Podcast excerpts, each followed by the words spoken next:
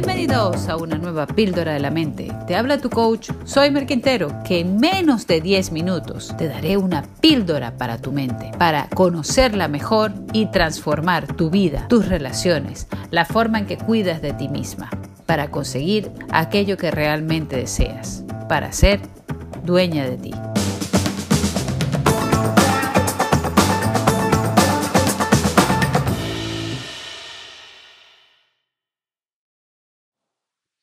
Escribir la carta a los Reyes Magos o a Papá Noel puede ser una ocasión estupenda para educar a tus hijos.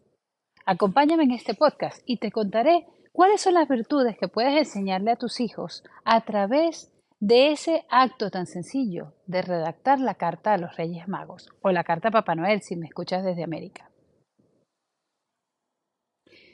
Muchas veces las familias me preguntan, ¿y cómo manejamos la pregunta? ¿Quién trae los regalos?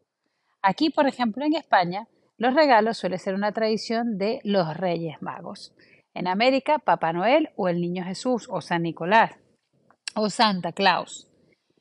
Pero el verdadero autor de dar el regalo es Dios. El que da el regalo es Dios que da al niño, al niño Jesús, que es el Hijo de Dios. Regala a su único hijo para salvarnos. Eso es lo primero que le vamos a contar a los niños. El primero que da los regalos es Dios. Luego es verdad que existe mm, la figura de San Nicolás. Ante la pregunta de los niños, ¿existe o no existe? ¿Quién es o no es? Es San Nicolás de Bari. Santa Claus es San Nicolás de Bari. San Nicolás fue un, obispo que donó toda su riqueza, las riquezas heredadas por, por parte de su familia, la donó a los pobres. Pero hay un acto en concreto que es el que da pie al nacimiento de la tradición de dejar regalos en las botas. Resulta que había una familia muy pobre que estaba dispuesta a vender a su hija. Eh, y en esa época la gente, con el frío del invierno, dejaba las botas fuera de casa para no meter las botas mojadas a casa. Pues San Nicolás, cuando supo la historia de esa familia, se acercó hasta su casa y le dejó una bolsa de monedas de oro en las botas de la familia para poder salvar pues la dignidad de la, niña y que se quedara la niña con su familia. A partir de allí surge la tradición comenzaba un poco por él, de dejar, em, de dejar su riqueza, de compartir las riquezas con los más pobres y más necesitados justamente en esta época. Con el pasar del tiempo, eh, el marketing publicitario, sobre todo de Coca-Cola, le fue dando a esa figura de San Nicolás un aspecto más rechoncho, más barbudo, que es el que conocemos como Santa Claus. Y luego están los Reyes Magos. ¿Quién trae los regalos? El niño Jesús no es exactamente el niño Jesús. El niño Jesús no nos trae regalos, nos trae el regalo de la salvación. Y luego los Reyes Magos, ya sabemos perfectamente que los Reyes Magos le llevaron regalos al niño Dios y que por lo tanto es una figura que realmente existe porque los reyes son santos y podemos pedir aún su intercesión. intercesión. Entonces, ¿qué pasa? Luego, más allá de todo esto, quién da los regalos y quién no da los regalos cuál es el origen de todo esto, esto es una oportunidad para educar en la realidad. Los niños aprenden no de las pantallas ni del colegio, que sí, que aprenden muchas cosas académicas en el colegio, pero lo que más forma la cabeza de las personas es aprender a interpretar los acontecimientos que suceden a su alrededor, es decir, educar a través de la experiencia y de la realidad que ellos están atravesando. Por lo tanto, cuando llega la fecha de Navidad es conveniente que les expliquemos a los niños qué estamos celebrando, por qué lo estamos celebrando y les narremos esas historias de que la Navidad no es una fecha cualquiera del año, es la fecha en la que celebramos que el niño Dios vuelve a nacer en nuestros corazones. No solamente es que conmemoramos que ha nacido, sino que vuelve a nacer en cada uno de nuestros corazones, volvemos a purificar nuestro corazón para recibirlo. Luego también hay una serie de tradiciones que acompañan estos días que podemos compartir con ellos. Si te ha tocado emigrar, te invito a que disfrutes de tus tradiciones de tu tierra y también que te incorpores a las tradiciones nuevas, o sea, a las tradiciones del país donde vives, porque probablemente esas serán las tradiciones que adoptarán posteriormente tus hijos o tus nietos. Así que un mix de todo ello les hará aún más rica la vida. Ni olvides los tuyos ni descartes los del lugar donde vives. Haz una mezcla de todo, es decir, celebra tus tradiciones y las del lugar y a tus hijos le darás aún una base muchísimo más sólida que el no celebrar ninguna tradición. Y es que las tradiciones le dicen a tus hijos que provienen de una historia, de un lugar, que hay gente que ha hecho cosas para que ellos estén donde están ahora. Por lo tanto, les da una ubicación en la historia del mundo que les va a ayudar en el futuro a tener una solidez en su vida. Y también las, las tradiciones de su propia familia les da un sentido de pertenencia que conviene trabajar y rescatar. Muchas veces nos vamos del país y dejamos de hacer ciertas cosas. Ah, ya no hago el pan de jamón, ya no hago no sé qué comida, pero no, busca la manera, mantén tus tradiciones porque le dices a ellos a dónde pertenecen. Les dices que pertenecen a un lugar, que son amados y que es una fecha para recordar también a esas personas que ya no están con nosotros.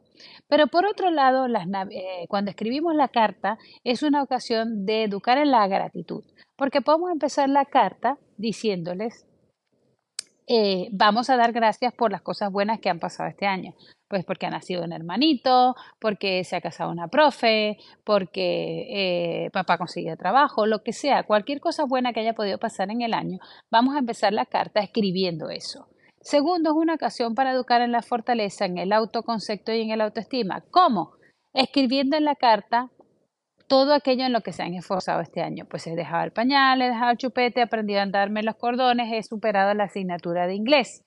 Aquellas cosas que le han costado y se ha esforzado, vamos a contarle que la hemos conseguido. Seguro que vas a encontrar muchas cosas si te dedicas a buscarlas realmente. Y esto le ayuda a tus hijos a le enseña a hacer balance cada fin de año, que nos conviene a nosotros los seres humanos. Recuerda, Dios creó el mundo en seis, en seis días en el sentido simbólico, y en el séptimo descansó y vio que era bueno. Todos tenemos que aprender a parar en algún momento, mirar atrás y decir, ha sido bueno, ha merecido la pena, esto sí se ha conseguido, doy gracias por aquello otro, valoro lo que, el recorrido que he hecho. Y luego también vamos a educar en la generosidad a través de la Carta de los Reyes o a través de la Carta de San Nicolás. ¿Por qué? Porque les vamos a decir que no solamente pidan por ellos, que pidan por los demás, que pidan ese trabajo para el tío Pepe que, está en el paro, que pidan por aquel familiar que está enfermo, que pidan por aquel niño eh, que lo está pasando mal en el cole, que pidan por aquella otra niña este, que hace días que no viene, que pidan por las demás personas. Pero no solamente que pidan por las demás personas, vamos a enseñarles a entregarse ellos también en esta Navidad. Eso también es generosidad enseñarles que ellos, estas son fechas en las que tienen que preparar ellos también sus regalos para los familiares, para los abuelos, para los tíos, para los primos. ¿Cómo? Puede ser un dibujo, una poesía, una carta, hacer una manualidad o incluso si tienen ahorros, pues ir y comprar algo para los abuelitos, hacerles una tarta. Regalarse ellos también a los demás implica que se den cuenta que el mundo los necesita, que hay una vida de interdependencia. No se trata de que ellos aquí son pequeños emperadores a los que todo el mundo le tiene que servir, sino que ellos también pueden ayudar a los mayores, pueden ayudar a otros niños de la familia, pueden ayudar a otros niños del mundo. Como por ejemplo, incorporándote a cualquier campaña que haya en tu colegio o en la zona donde vives de recolecta para enviar a, a las personas menos favorecidas. Todas estas cosas le ayudan a tus hijos a crecer en generosidad. También vamos a educar en austeridad. ¿Cómo? Eliminando todos los catálogos de regalos y no viendo comerciales de regalos en televisión de, de, juguetes. ¿Qué vamos a hacer? Vamos a enseñarles a nuestros hijos cuáles han sido los regalos o los juguetes tradicionales de toda la vida. La pelota, el carrito de madera, el martillito de no sé qué. ¿Por qué? Porque les vamos a enseñar a nuestros hijos que la verdadera diversión no está en tener el último juguete, ni el más caro, ni el más famoso, ni el que tiene todo el mundo, sino en el juguete que realmente te pueda hacer pasar horas de diversión y que te ayude a desarrollar tu creatividad. Pero sobre todo le educamos en la austeridad, enseñándoles a pedir una o dos cosas. ¿Y cómo más le enseñamos en la austeridad?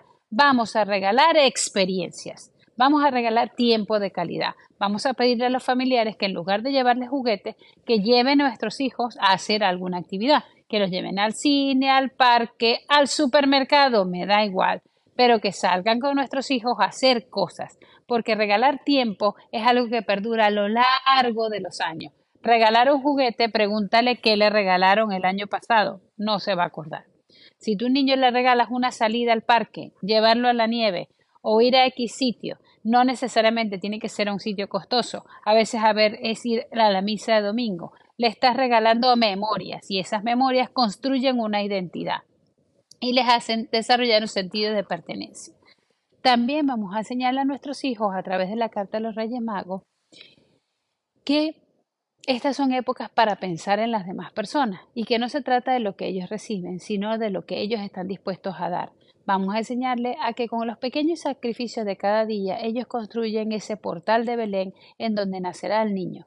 Que cada uno de los actos buenos que nosotros hacemos y cada vez que pedimos perdón por las veces que fallamos, nosotros mismos estamos poniendo pajita para, dar un, para crear un ambiente agradable o calentito para que nazca el niño Dios en Nochebuena. Así que hay muchas cosas que podemos enseñar a través de la Carta de los Reyes. Gracias por acompañarme en el día de hoy. Si te ha gustado este podcast, puedes suscribirte, puedes compartirlo con todas las personas que quieras y puedes también visitarme en mi Instagram arroba soymerquintero. Recuerda, lo más sencillo se puede convertir en algo extraordinario si lo haces para contribuir a la felicidad de las demás personas y a crecer cada día un poquito más.